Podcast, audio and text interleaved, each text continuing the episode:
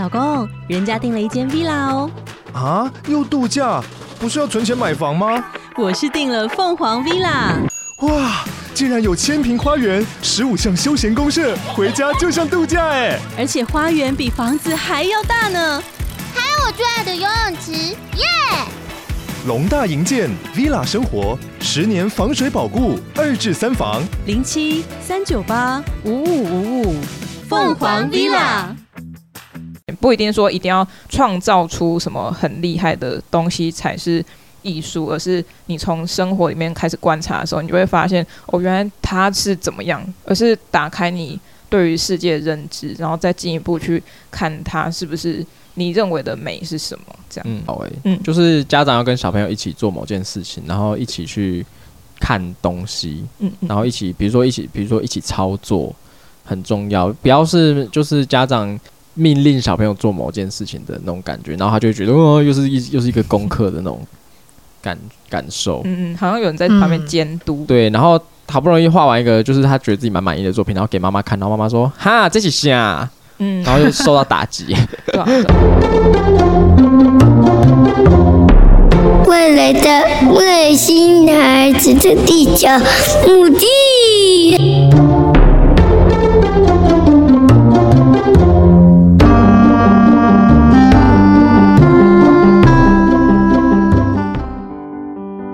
Hello，大家好，欢迎大家收听本周的《外星孩子地球日记》，我是地球妈妈。然后这一集呢，我实在是敲碗敲蛮久的，因为我跟这。几位老师们实在是聊了很久很久的天，然后特别希望透过他们的一些专业知识跟他们的日常有一些可能发现啊，或者是他们在逛一些有关于像美术或者是像艺术相关的一些议题，然后像透过他们来去跟大家分享。因为我知道很多家长可能对于呃孩子的一些像是美感的教育、美感的训练，应该要怎么样做起，或者是小孩子是不是应该要去。上画画课啊，或者是美术课这件事情到底有没有存在必要？我想这大家应该是非常非常的好奇，甚至是也非常的希望说能够从老师的口中去知道一些知识，或是知道一些方法。那这次呢，地球妈妈就邀请了阿特茶水间，那我们欢迎阿特茶水间的主持人们。嗨，大家好。好，我们是阿特茶水间，也是一个 podcast 的节目。那我们就主要是讲艺术的节目，闲聊啦，这样子。对对，那现在诶，刚刚说话的是我是阿成，对，那我是 Sharding，对，就两个主持人这样子。是的，是。那阿特茶水间基本上这个节目，它比较像是一个比较介绍什么样形式，或者是介绍什么样的物品，或者是议题的一个节目呢？哦，我们主要是在讲艺术，但是艺术通常会被列为一个很难懂的领域。但我们就是为了要破除这个刻板印象，所以我们是用闲聊的方式来讨论艺术跟交流想法，所以不会像是很像在上什么艺术史的课，感觉会睡着。不会，我们就是可能穿插一些星座啊、唱歌啊，让这个气氛更活络一点。就像在茶水间这样子，嗯、就真的是在聊天呢、啊。没错，嗯哼，其实我还蛮忠实的，几乎每一集都有听，所以我觉得阿特茶水间的这个节目对我来说，它有一个非常。重要的意义是我可以透过他们在闲聊的过程当中有好笑，然后又有一些比较呃知识性，然后又是有一些比较生活化的方式来让我们去了解艺术这件事情。因为其实对很多人来说，艺术这件事情其实是很虚幻的，然后可能是需要呃要有一懂一点知识，或是懂一些什么才能去理解。但是就我而言，我觉得，我觉得，我觉得，我觉得艺术。其实是落实在我们的生活周遭，所以其实也非常的呃，非常的适合让孩子们，然后让家长们一起来去从生活中去体验艺术，然后去感受艺术，跟去学习一些相关的美感。嗯、那其实我知道，就是阿成跟 Sharding 两位都是美术老师的身份。那我想要问说，你们目前就是在学校，或是在你们在外面课堂上在教学的过程当中，遇到一些孩子或是一些家长，有没有一些比较特别的案例，或者是让你们觉得印象很深刻的一些，像是可能例如说小朋友不知道要画什么啊，然后会去问你们，或者是家长会有一些比较难控制的状况，会有这些状况吗？嗯、呃，我的呃教学经验的话，比较少碰到家长哦，因为我教育的环境是在学校里面，嗯、所以家长其实对于艺术这一块没有到非常呃在乎吧。哦，因为他就是也不是特别去上一个美术课的感觉。对对，因为他只是学校的附设的一个 课程，他你不是去额外付费去让学生学的话，嗯、我觉得他们在学校里面学的那就随意发展，嗯，任意他们去发挥吧。但是可能也不会特别在意，反而是学生的话会比较有趣一点呐。啊，如果想到一些特殊的案例，嗯、像是呃，我教书的环境是在偏乡。所以小那边、嗯、算是一个小学校，嗯，人数不多，那也不会超过五十个学生，嗯、总共加起来的全校加起来的话，这么少，很少很少，就一到六年级大概、哦、好像也不到四十个，对，哇，那真的很少，很少。但是我觉得有趣的点就是这个人很少，还是可以吵架。哎、嗯欸，所以他们是混混混龄的班级啊？不是，他们是一个班级一堂课。哦哦哦，对，对对对。所以我觉得厉害就是可以吵架，而且，但是也相对因为是偏乡吧，所以他们嗯可能、嗯、呃个性蛮都认识吗？都是都很熟这样，可能是邻居什么同乡这样。对，而且呃校园蛮小，所以他们 其实可以从教室对望到隔壁教室的小朋友们这样。其实都会丢啦，对对对对对对，对，没错。而且偏乡的话，哦、我觉得资源会比较所以。大家印象会觉得比较少，确实可能是没错，嗯、但是反而会得到很多外界资源，可能嗯。那些资源不一定是他们嗯外界真的想要去支援你，而是想要做一个面子，哦、好像我给偏向我就有一个头，有一个好的名名声，嗯，那但是就因为这样，有各界不管是要得到名声的也好，或是真的想要帮忙的也好，嗯。呃加起来的资源会蛮多的。然后导致偏乡的小朋友会不珍惜材料，或是不妥善使用它们。对，那、哦、呃，所以在如果是在美术课上的话，他们其实资源也算多，但是相对的，可能接触外界的刺激比较少，所以他们接触的可能都是网络世界。呃，抖音吗？哦，有小朋友想要当抖音的这种制作，对对对对，真的。天哪，好志向啊！这个小朋友。好志向，对对对对，加 斜杠啊！对啊，他们就会说老师，老师，我想要就自己拍影片剪片，然后有一个说要当 YouTuber，我说为什么要当 YouTuber？因为想要赚钱买手机。我说哦，好，OK，好好确好明确的目标哦，对啊，都很明确，然后在学校拍哦。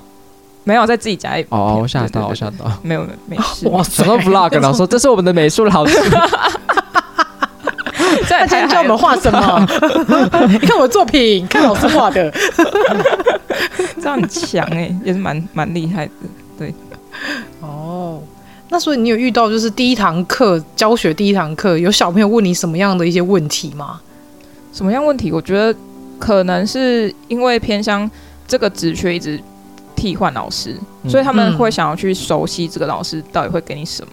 所以呃，嗯、但是我一开始进去也是那种满腹的抱负，就是很想要进去有所改变，但是发现学校呃不是学校不领情，是学生不领情。哦，嗯，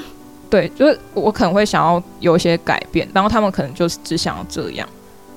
嗯，对，就我有点止步于某个程度，但他们就不会想要更多的了解，然后如果想要想要更多的了解的学生也是有，但是算是蛮少数的。嗯，对对。哦，对，像这样听起来的话，会不会那这样偏向小朋友在于创作上面会比较有局限吗？还是说他们是可以更天马行空的？嗯，我觉得这可能要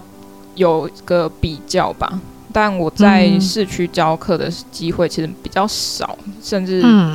没有。所以我觉得，以我在偏乡的状况来看，我觉得没有说到非常局限呐。嗯，他们还是有几个很厉害的，就是会超出预期，然后觉得说这根本就是他个人的作品集的，但是他们会觉得说这就是他乱画的，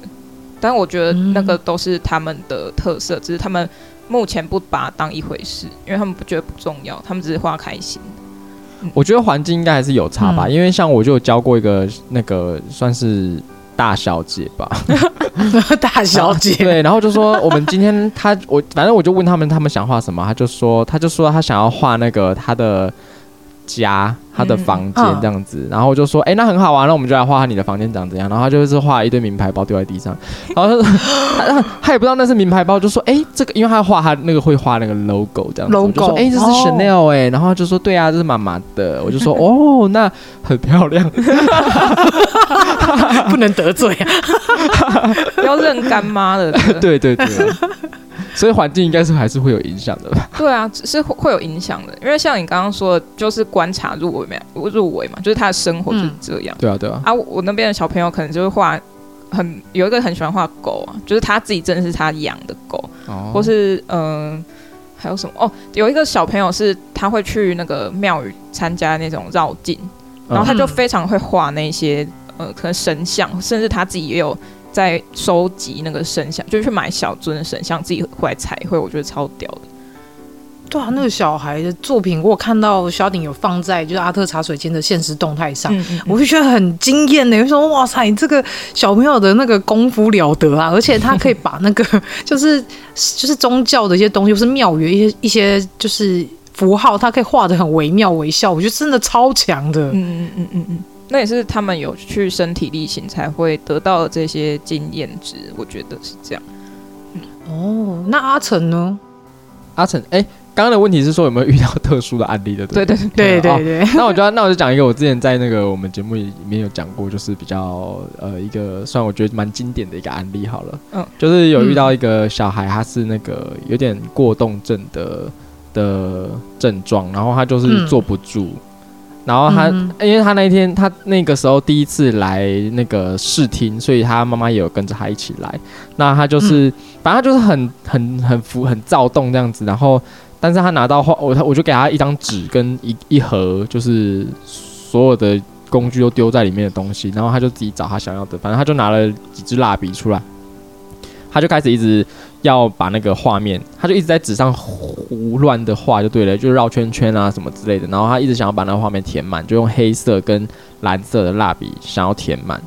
但是呢，因为他在填满的过程中，就他妈妈就越看越看不懂。但是我还在教其他小朋友，然后偶尔再回去看他一下，然后就说：“哎、欸，你这样很好啊，你就是继续把，你就是继续你的动作。”然后我就，哦，这是一个四岁的小朋友而已哦，所以我就我就想说，那他想干嘛，我就先给他干嘛，我看看嘛。然后他的妈妈就在旁边一直很紧张，他说：“哎、欸，你在画什么？你你的你在画这个是哦是海吗？那你海怎么会那么黑嘞？然后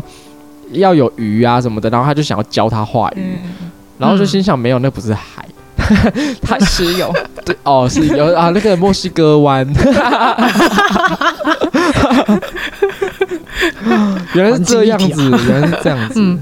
没有，我觉得，因为我就觉得那个小孩他其实只是想要发泄他的精力在画面上面，嗯、所以我也不多奢求说他他其实是要画一个什么东西具象的东西出来给我看。但是他妈妈就是没有很了解这个。然后总而言之，这故事的最后就是他妈妈没有给他来上我的课，因为他觉得老师没有在教，他觉得很奇怪，为什么那个小朋友在他以为他在胡闹，那为什么老师不阻止他？嗯、然后反而是在旁边一直鼓励他说：“哎、欸，那你要不要换什么颜色？”然后他就继续。一直把那个那个纸涂到很满，就是连边边就是会画桌上的那种满。嗯，那我觉得它很好啊，你就是把你那个多多余的精力，就是把它画在画面上，那这也也是不失是一张蛮好看的作品啊。难道就是去就是去那边蹦蹦跳跳？哎、欸，其实也不蹦蹦跳跳，其实也不错。但是他有精力，有这个精力去把它做成一个作品，我觉得是很好的啊。嗯，反正总之就是那个家长不是很理解这件事情。但我也没有什么机会去跟那个家长解释啊，因为他就说他不要来，觉得小孩没有画到什么具体的东西，好像就没有必要来这样。对啊，但其实我觉得这个这些是很好的啊。嗯嗯，对。那刚刚萧鼎萧鼎想要说什么？因为我只是刚刚好也想要分类一下，就是我学生的状况，嗯、然后可以呼应一下阿成，因为他刚刚说就是。这个一直画重复东西，然后家长看不懂的。其实这个在很学龄前人都会做这种事情。嗯，而且对对对，甚至低年级的他们进来也是会画同样的。呃，我觉得我觉得有点像是要释放他们的呃动能压力吗？对啊，就是他们会 这么小就压力，可可能也是想发泄。对啊，嗯嗯嗯，精力呀，对对对，精力要发泄，而且。然后我再来分类一下，就是低年级的话，我有个观察是，他们就很喜欢到处乱画，就是、嗯、就是笔会涂鸦吗？对，涂鸦式的，他笔不会拿的像可能成年人之后，或是受过训练之后的那个拿法，他们就是乱格乱涂，然后很他们很喜欢调色，他们就觉得说，哦，老师这个加这个是什么？他们就会狂问老师，那个黄色加什么紫色是什么？然后一直每一次都问同样问题。对。就是你不觉得这是对他们在对这个材质、这个材料在在探索吗？嗯、就是他在那个画，他在画的时候，他觉得这个很很神奇，怎么会这样画就有颜色嘞？对但是妈妈在旁边看，都会觉得说，就是不理解啊。嗯嗯嗯嗯，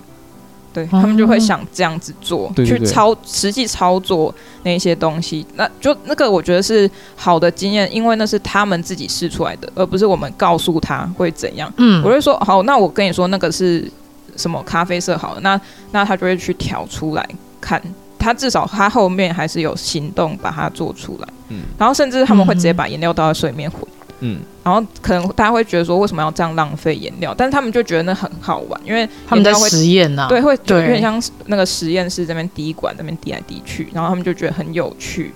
然后好笑的是他们会把那个脏掉的那个水鼻洗里面的水称为外星人的血。然后每次要去倒水的时候，就跟旁边同学说：“我要去倒外星人的血喽！”然后他们他们就一群人冲去那个洗手台，把外星人血倒掉，觉得很好笑，但也很可爱。嗯，嗯然后那种创造力的啊，嗯，对他们就会用他们世界的语言来，呃，把这个事情变得好玩。嗯嗯嗯，然后呃，还有他们很喜欢奥特曼。咸蛋超人是吧？咸蛋超人对，简单说是咸蛋超人。对，上课都说老师我要看手机，我说为什么？我要查奥特曼，我说不行。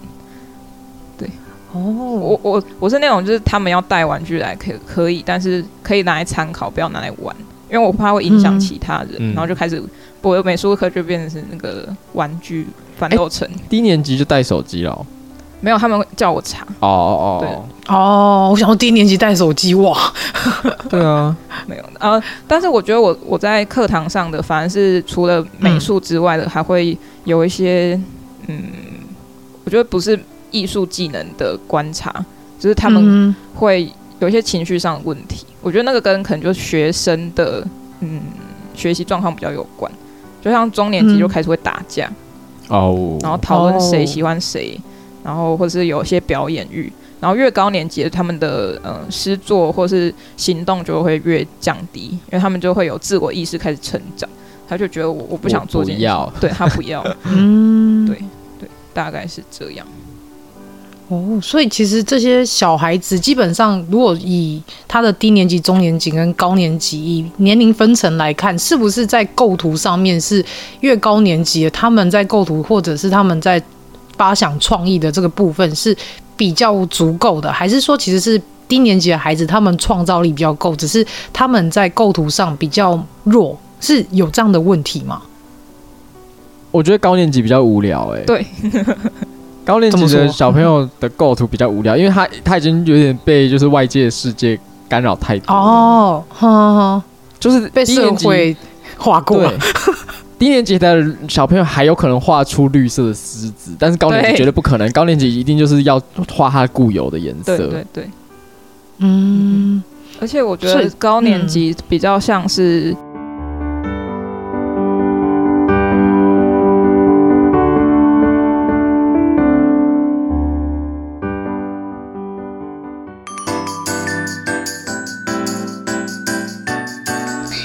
一下，马上回来。Hello，喜欢我们外星孩子的地球日记节目的朋友，欢迎 Apple Podcasts Mr. Bus 给我们五星评价并留言给我们哦，并分享给所有的朋友们。如果从不同的平台收听到我们节目的朋友呢，也欢迎到 IG 私讯地球妈妈来跟地球妈妈聊天互动哦。更欢迎家有特殊儿童家长，或是想认识不同特质的朋友呢，还是想跟地球妈妈一起用正能量爆棚的朋友，一起加入赖社群，搜寻地球妈妈战队就可以找到我们喽。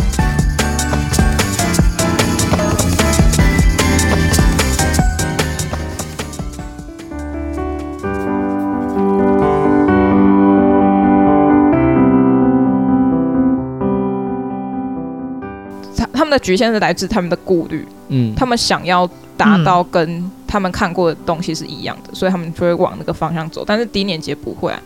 嗯，对，嗯，哦，所以这样听起来其实是低年级比较像抽象派，然后高年级比较像写实派，是这个概念，可以这样理解。因为低年级真的就是比较天马行空了，嗯，哦，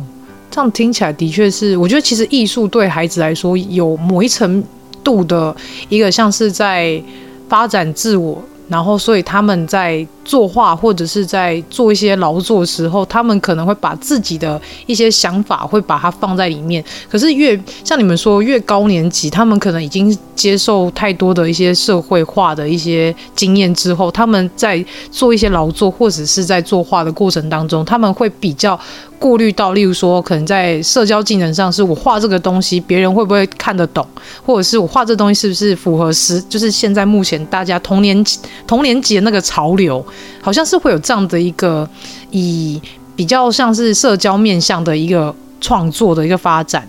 听起来好像是这样，在你们发现会觉得是这样的一个呈现吗？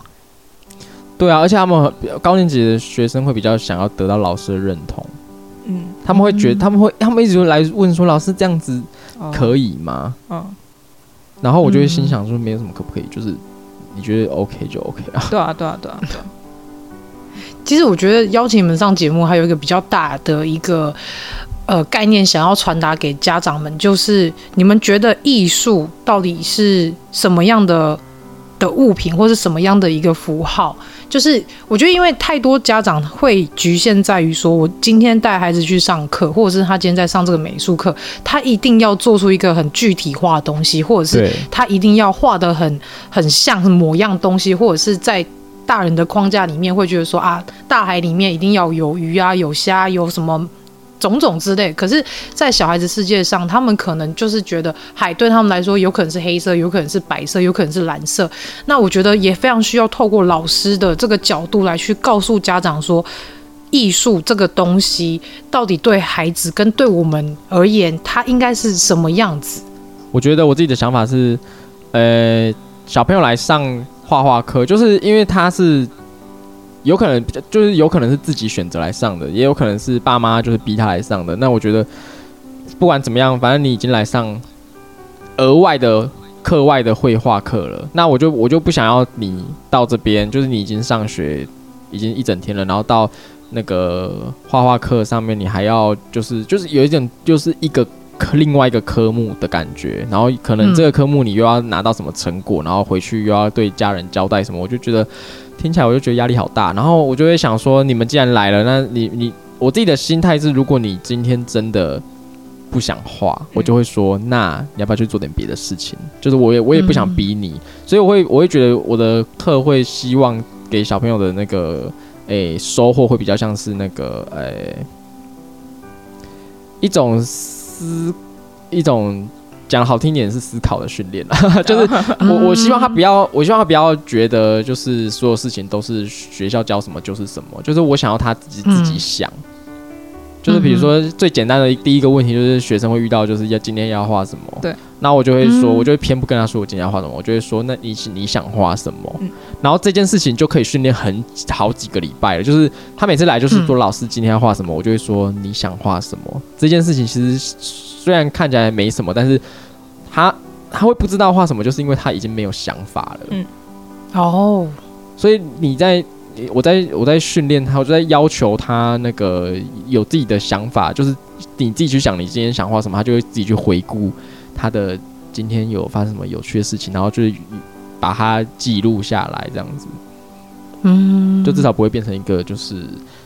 嗯。笨蛋，应该说变成影印机啦，就是印表机这样。对啊，我给你什么你就画什么出来这样。对，他这样脑子会动，我希望他脑子要动。嗯、然后，但是这是一个轻松的，就是一个轻松的，他不不是又逼你去做某件事情的那种感觉。嗯嗯嗯，那小丁呢？小丁是怎么样去想艺术这件事情？嗯，我觉得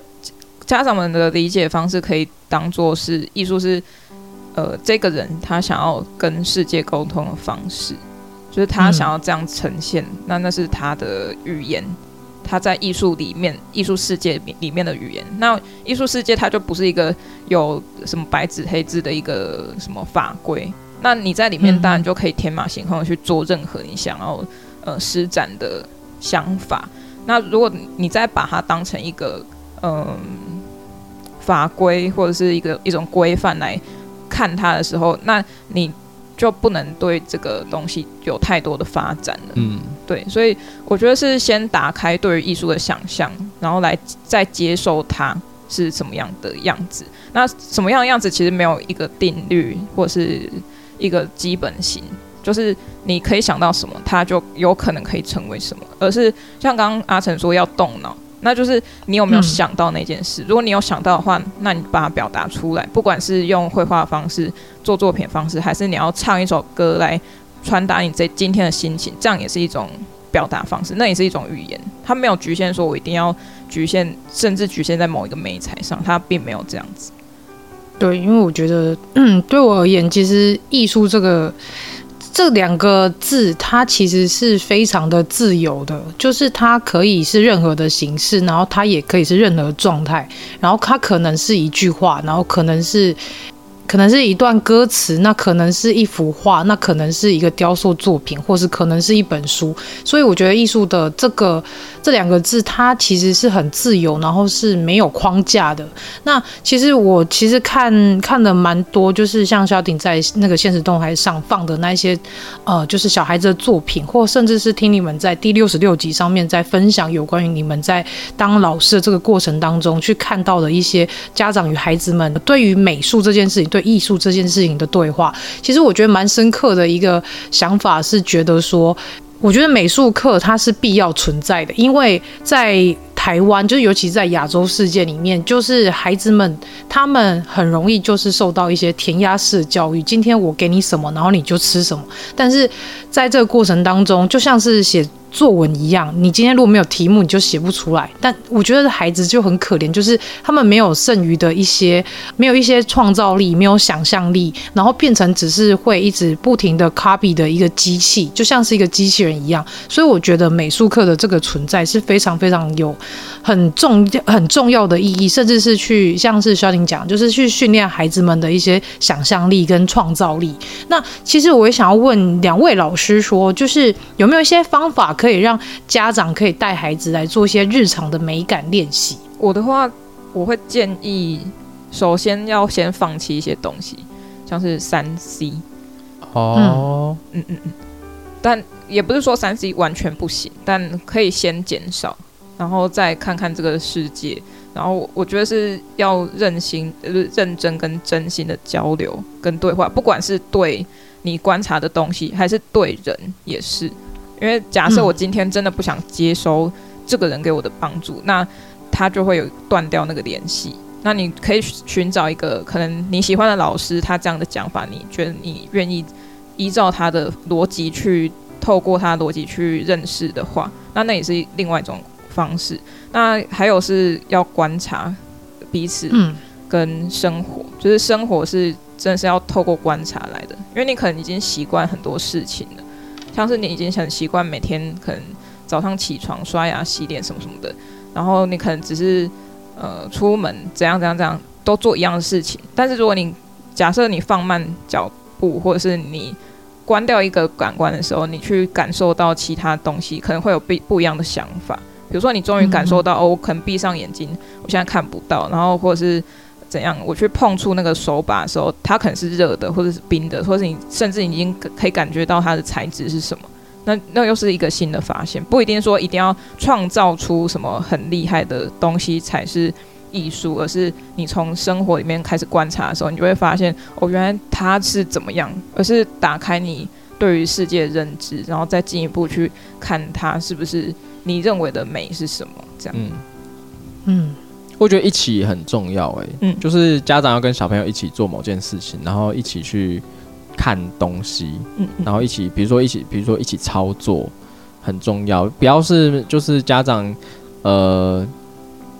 命令小朋友做某件事情的那种感觉，然后他就会觉得哦，又是一又是一个功课的那种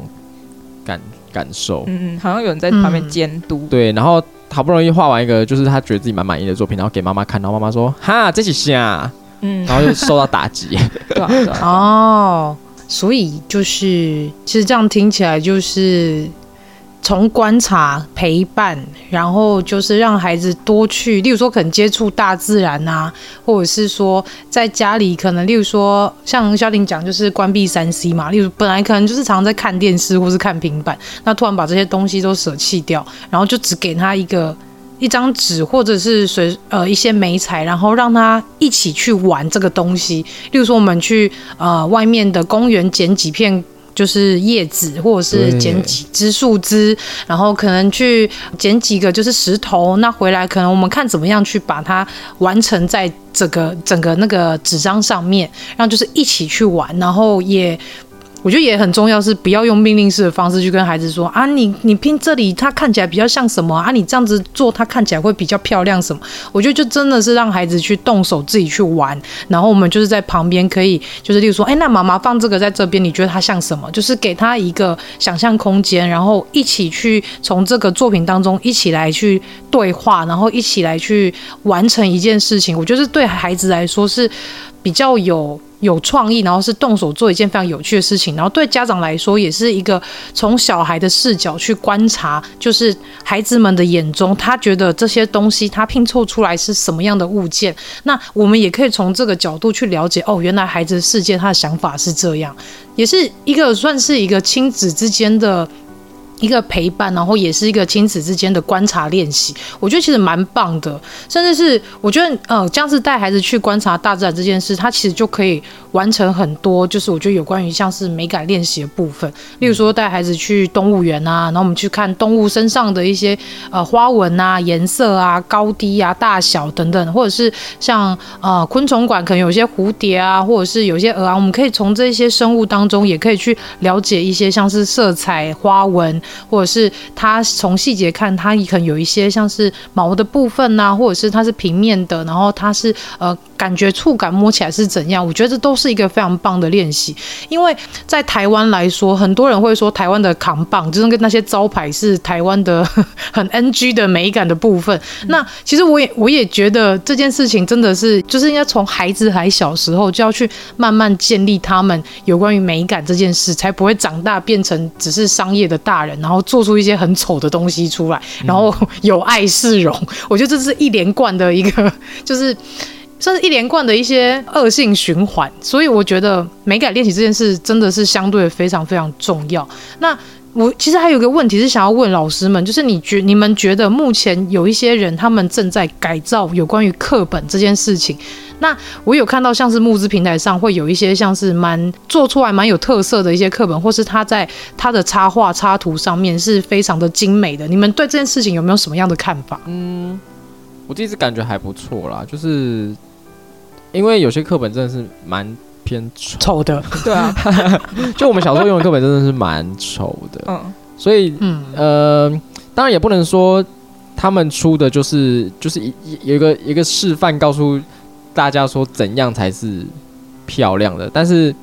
我觉得至少是提供一个，就是 至少你每天看到东西，至少是比较赏心悦目一点的。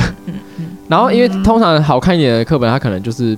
它那个插图的呃品质会比较好一点，它可能就是请真的是厉害的插画家来画什么之类的，就不像是以前课本就是呃。那个插图已经用了万年，就是很久很久以前用到现在，然后那个那个风格就已经是很过时，我觉得很不 OK。然后还有那个配色，我也觉得，呃，在美感在美感上面是有一点要有待加强了。然后现在的那个新的课本好像都会比较，呃，那个那个颜色都比较清淡一点。哦哦哦，嗯，我觉得还不错，就比较。就是那个那个颜色刺激，不要是一直很鲜艳、很鲜艳、很鲜艳，有这种炫彩夺目，有这种哗众取宠感觉，就是跟现在三 C 产品里面一样，就是那些耀眼夺目的光彩。哦，然后跟扛棒是一样的道理啦。就是为什么大家会觉得那个东西才是抢眼的？因为从小接触到的东西，就是一定要很很鲜艳，还是怎么样，才会觉得说够够抢眼。嗯嗯。你的目光才会聚集在那边。我觉得不是，我觉得要多接触一些就是清淡一点的东西，清淡一点。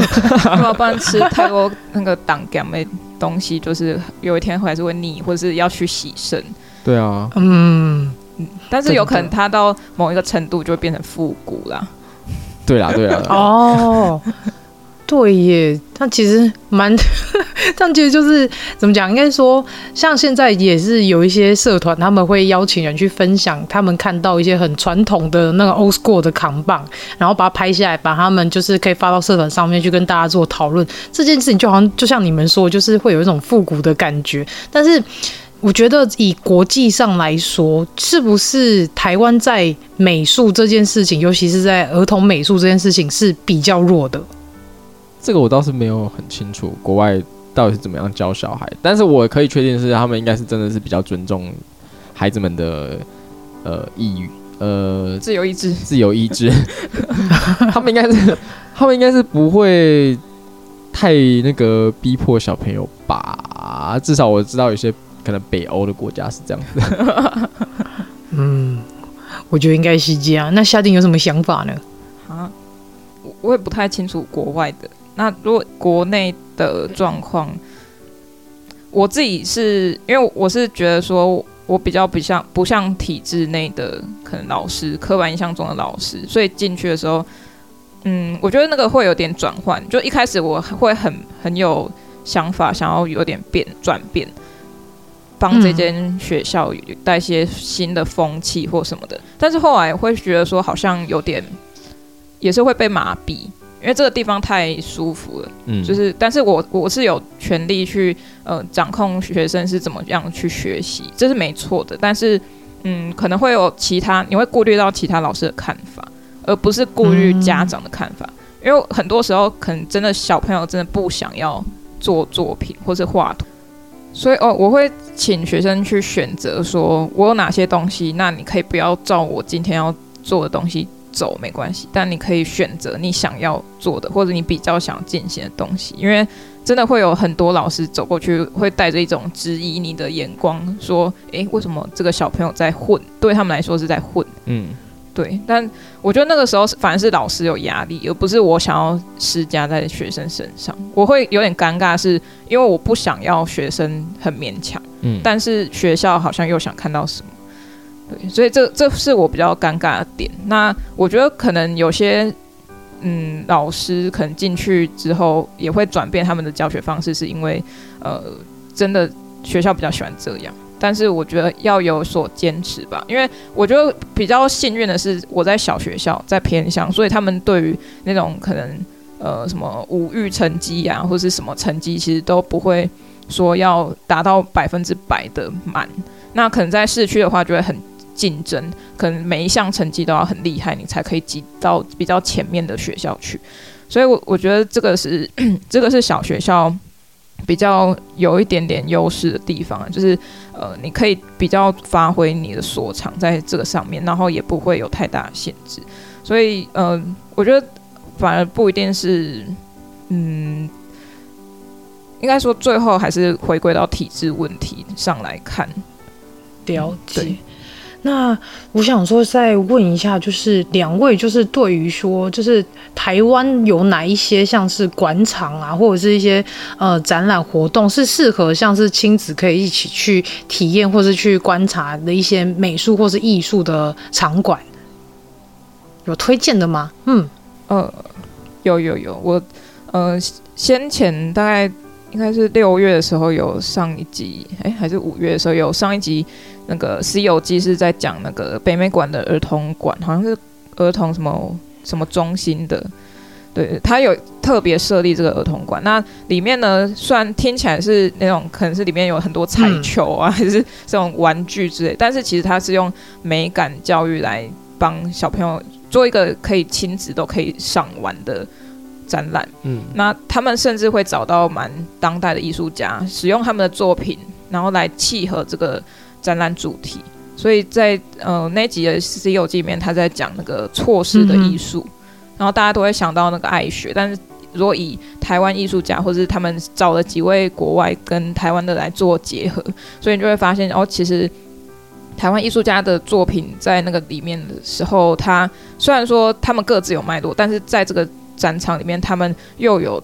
出现一个新的看法，就是我们怎么去看错视。那在错视觉跟触觉，因为他们可以。进去场馆场馆里面，他们有一些互动的环节，那你可以可能是盖印章啊，或是涂鸦，那那些都是呃会有一些互动性在，所以我觉得那个是蛮适合小朋友也可以去参与的。然后另外一个是南科考古馆，是我最近发现一个地方，就是除了它本身的一些呃展物之外，它还有加上一些那个三 D 环境投影的那个效果，所以。你可以带小朋友去放风，他这边那边乱追那个投影的影像，去就会放风点。所以我觉得大人真的非常需要这些东西。那我觉得综合这两个来看，就是不管是当代馆，诶、欸，北美馆的当代性，或者是这些嗯文物上资料上的索取，或者是小朋友只是想看看模型，像是那个考古馆里面有很多文物或是小模型，他们就会觉得说哦很可爱什么什么的。嗯、那大人可以去吸收知识，小朋友又可以去看东看西，然后奔跑，就可以呃亲子都会可以可以受惠。然后如果小呃大人要。被问问题的话，其实也不会一直受到干扰吧。就是他们小朋友会看他们喜欢看的东西，然后小朋友、嗯、大人又可以在那边闲晃，然后可以放空，也是蛮不错的。嗯嗯，哦，所以刚好是一北一南是吗？对，就是介绍一下南北。哎、欸，最近的话，小朋友应该爸妈可以带小朋友去看那个、啊、台南最近有那个梵谷的。投影的那个、啊。哦，对对对，星光、哦、新天地那边，对啊，那感觉也 OK 哎、欸，因为如果是爸妈带小朋友去美，比如说。去哎、欸，可是台湾没有梵谷，呃，可能我想说去那个美术馆，然后看到梵谷，然后小朋友应该想说，嗯，好奇怪哦，但是而且可能也不太会有太大兴趣。但是如果它是那种超大投影，然后它会那个画面开始动起来，小朋友应该会觉得比较有趣吧，然后就可以趁机跟他介绍一下梵谷。我 我以为你说就是妈妈会就是下去买东西之类的。哦，妈妈妈妈也是可以去 shopping。你说把小孩留在街吗？对。刚好在新天地啊！对啊，妈妈可能在下面买那个爱马仕。可是其实我觉得你刚你们刚说，就是小朋友在玩的过程当中，然后就是如果他们有提问，例如说妈妈画这个是什么，或者是妈妈她画这样好奇怪哦，其实我觉得家长有点难回答。你们有没有推荐的那种方式，是家长可以很很应该说可以比较好回答孩子有关像是艺术相关的问题啊？还是说我们自己也要去吸收一些美术史之类的？应该不用回答到太深入吧，或者是就是请妈妈来听阿特茶水间。哦，不是，可以可以。对啊，因为展场总是会有一些手册什么的，应该嗯，妈妈们就是爸爸妈妈稍微吸收一下，应该就足以回答孩子了吧？可是真的会有很多，就是有几个小朋友是真的会那种追根究底的狂问。对，我觉得那个就可能请就家长日后好好栽培。比 如说，就是你就刚刚你就可能老师刚刚说，哎，那这个问题。爸爸也不知道，那我们回去一起查。对对对，这很重要，是因为你不要不懂装懂，嗯、你会误导小朋友对于这个的理解，然后他再去跟别人说，然后最后他是错的，他就会很挫折。对啊，哦，对耶，你觉得这讲到一个非常重要的重点呢？因为真的很很容易会有些家长他可能。有看没有懂，可是他又很想要回答，他又不想要让小孩子觉得说好像我很蠢，然后我都就是这对这些东西很不了解，哦、所以他们就会美婆 gay 婆就故意讲出来，嗯、但是实际上可能真的是。不是我们说的那样，就会很尴尬。所以这的确是很好的方法是。哦，好，我们回去一起查，或者是、哦，那我们去上网看有没有一些书可以买回来，我们一起来了解。那这个，例如说艺术家他的生平是是如何，然后他为什么要创作出这样的作品？这的确也是一个非常好的亲子之间一起去学习艺术这件事。的确也是，哎，超棒。啊，因为因为如果我在教课的时候，小朋友说，比如说他要画一个什么东西，我现在比如说他他讲了一个什么东西，但是我也不会画，比如说他嗯什么某种比较少见的动物之类的，嗯、我就说我也不知道那个东西长什么样子，我们一起查来看，然后我画你也画，这样子，嗯嗯就有一种一起的感觉，嗯。嗯，还有折纸啊，妈，我哎、欸，可以讲脏话吗？可以啊，我在剪。他说什么折蝴蝶，我们哪会折蝴蝶啊？啊我就说，哎、欸，老师也不会，那我们一起来学。对啊，对啊，对啊，我们一起想办法折出来。然后我就会，我一边做，然后一边试图理解怎么样折出蝴蝶，然后一边跟他分享说，哎、欸，你看这边其实是要这样哎、欸。然后他们就会觉得这个参与就是。老师也有在跟他一起学的那种感觉，他们会觉得还蛮有趣的，而且他们那个参与度也蛮高的。嗯嗯，对，那的确是这样，因为我觉得可能在我们这一代会觉得老师是万能的，或是爸爸妈妈是万能的，就是我问什么他们都会知道，他们。不应该不知道我问的问题，可能就会有那样的想法。可是我觉得有时候真的是要抛下那个面子，抛下那个尊严，可以这样说吗？就是就是跟孩子一起去学习一样东西。因为说实在，现在的世界，尤其是网络资讯，真的是太庞杂了。然后是跟海一样是网海嘛，所以其实小朋友他们要自己上网找，他们其实也做得到。只是我觉得，如果是家长陪伴一起做这件事情，相较于说是比较能够。达成共学，然后也可以达成一个就是亲子陪伴的那个感觉，让孩子知道说，哦，我们爸爸妈妈也不知道，但是我们一起来去学习，一起来去了解这件事情，相对来说是双方会有一种成就感，跟有一种就是呃亲密感，会觉得，哦，我们今天一起学到了什么？我觉得这个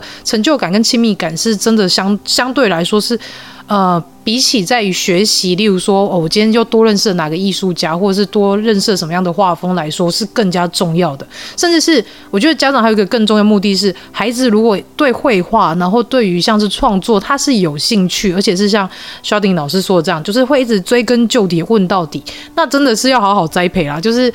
无论是说，当孩子可能在对这件事情是非常的有兴致，然后可能非常的呃花时间再去画画，再去了解各种不一样的一些媒材，然后去创作。我觉得家长也是可以带他们去引导他们找到他们最想要做的事情，然后甚至是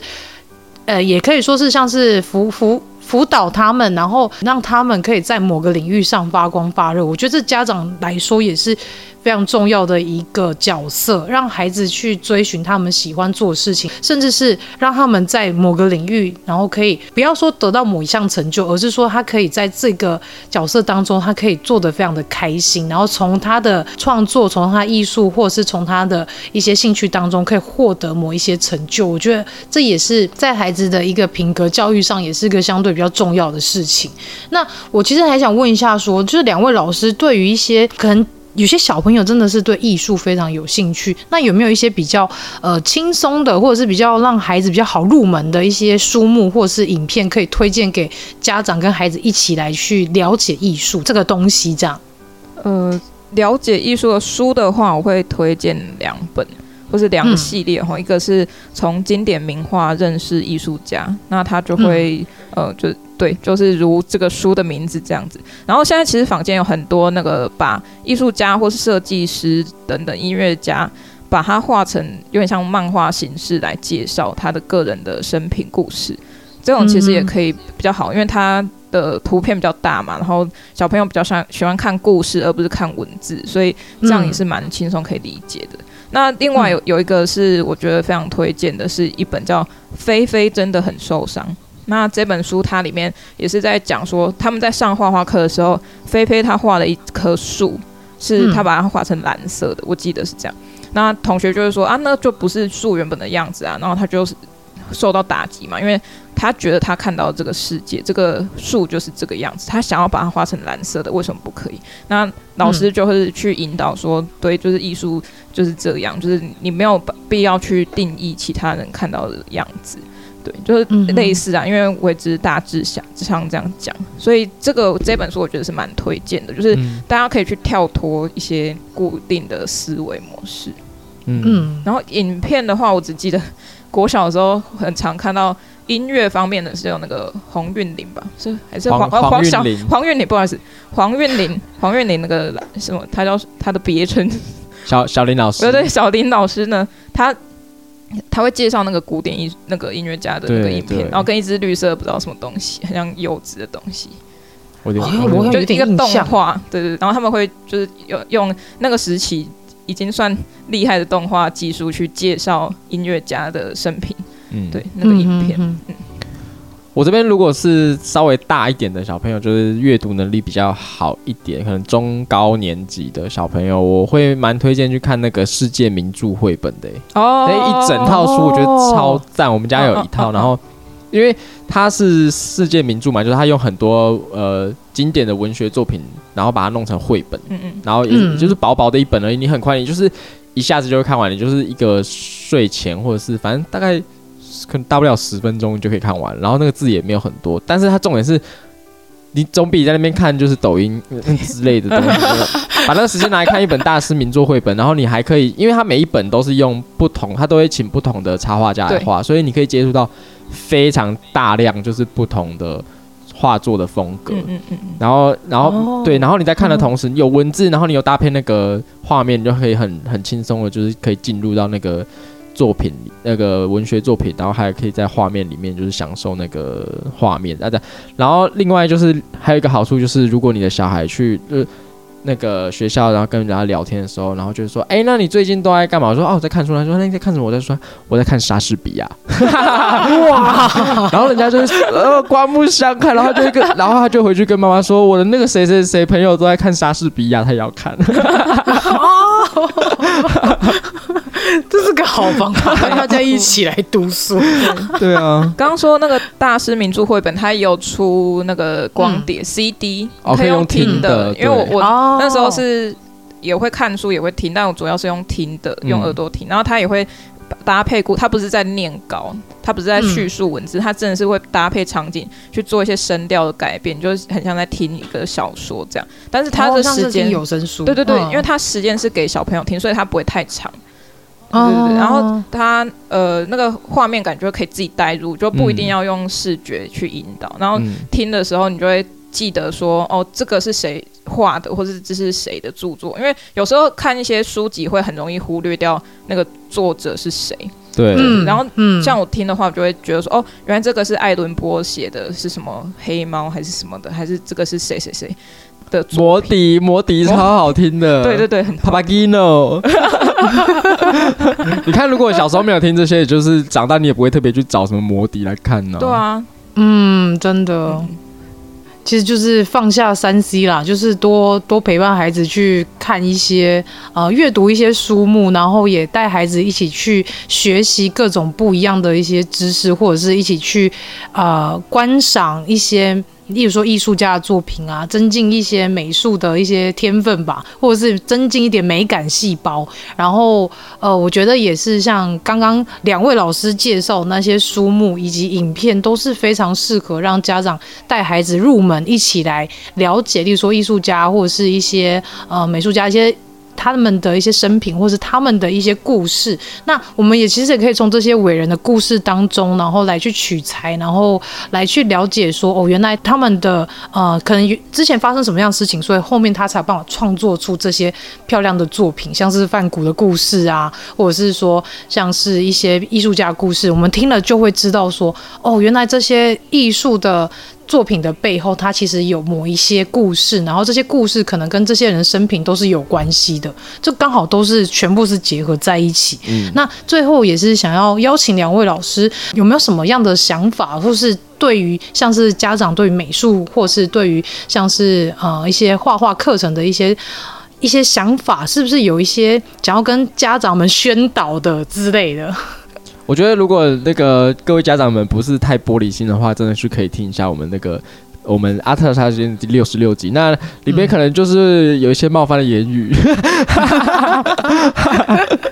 他 那边是非常的真诚。如果你没有很玻璃心，可以听一下，我们那边也是会有一些给家长的建议，但这边我们会比较、嗯、比较用一种温和的、用劝导的方式来看。阿沙丁有什么想讲的吗？我是觉得。要尊重小朋友，对，然后不要有一种、嗯、呃高低的阶级关系吧，嗯、不要觉得说哦我是你老老妈，我是你你老爸，好像我讲的就是对的。嗯，然后也要尊重他们创作出来的东西，不要呃，因为我真的遇到小朋友会把自自己的作品直接拿去垃圾桶丢。那、啊、对，对对，这个我们可以之后再聊聊，因为呃、嗯、这一块的话，我觉得是可能家长因为不在意，也不觉得这是一个什么好东西，嗯，他们不去认同，所以小朋友才会有这这些行为，嗯，那我觉得尊重的话是像是不管是尊重作品，或是尊重他画的东西是什么也好。或是你甚至已经可以从作品里面看出这个小朋友的状态的，嗯，那就对对，这这其实也蛮重要的。你你要你可以去仔细的去阅读你小朋友所产出的，由他自己真的从内心产出的东西，我觉得那很重要。嗯嗯嗯。因为你刚刚像刚刚小鼎讲这个，让我想到有一个治疗叫艺术治疗，对，那好像可以是透过一些小朋友的画作去了解，或是甚至是大人的画作去了解他的心理状态，嗯，好像是有点那个概念，对不对？对对对。哦，了解。那其实我觉得就是跟每位家长说，就是让孩子去啊。呃天马行空的去创作他们认为的每一件事情，或是每一个物品，让他们开开心心的去画画，或者是去做这些作品都好。那我们也觉得大人是真的不要去干涉啊，就是他们今天就算定义说这个。蓝色的东西，它可能是树，然后或者是这个红色的东西，它可能是一个跟我们观念中不太一样的东西。我觉得只要是他们在他们想象空间里面，他们赋予的他一个意义跟故事的话，其实他也是在跟你讲他的心情，或是在跟你讲他最近发生什么事，就是透过一个作品来去了解孩子的心理状态。我觉得这也是的确是可以从中去了解一些状况，例如说小孩的用色，他可能最近明明之前都喜欢用红色，很喜欢用。黄色突然很喜欢用黑色，很喜欢用深色，那是不是代表他在学校可能发生一些不快乐的事情，或者是他最近可能心情不是很好？我就可以透过这一些画画的一些对话来去了解小孩的状态，然后去开启一个呃亲子之间沟通的一个模式，都是相对来说是蛮好的。那最后感谢阿特茶水间来我们的外星孩子地球日记上，跟每位家长们一起来聊聊有关于像是呃艺术，然后有关于像是。呃，美感这个训练以及老师他们在学校遇到的一些呃状况，那也分享给家长们来去了解喽。那我们今天非常谢谢阿特茶水间的沙婷跟阿成，谢谢熊妈，谢谢。那我们下周外星孩子地球日记再见喽，拜拜，拜拜。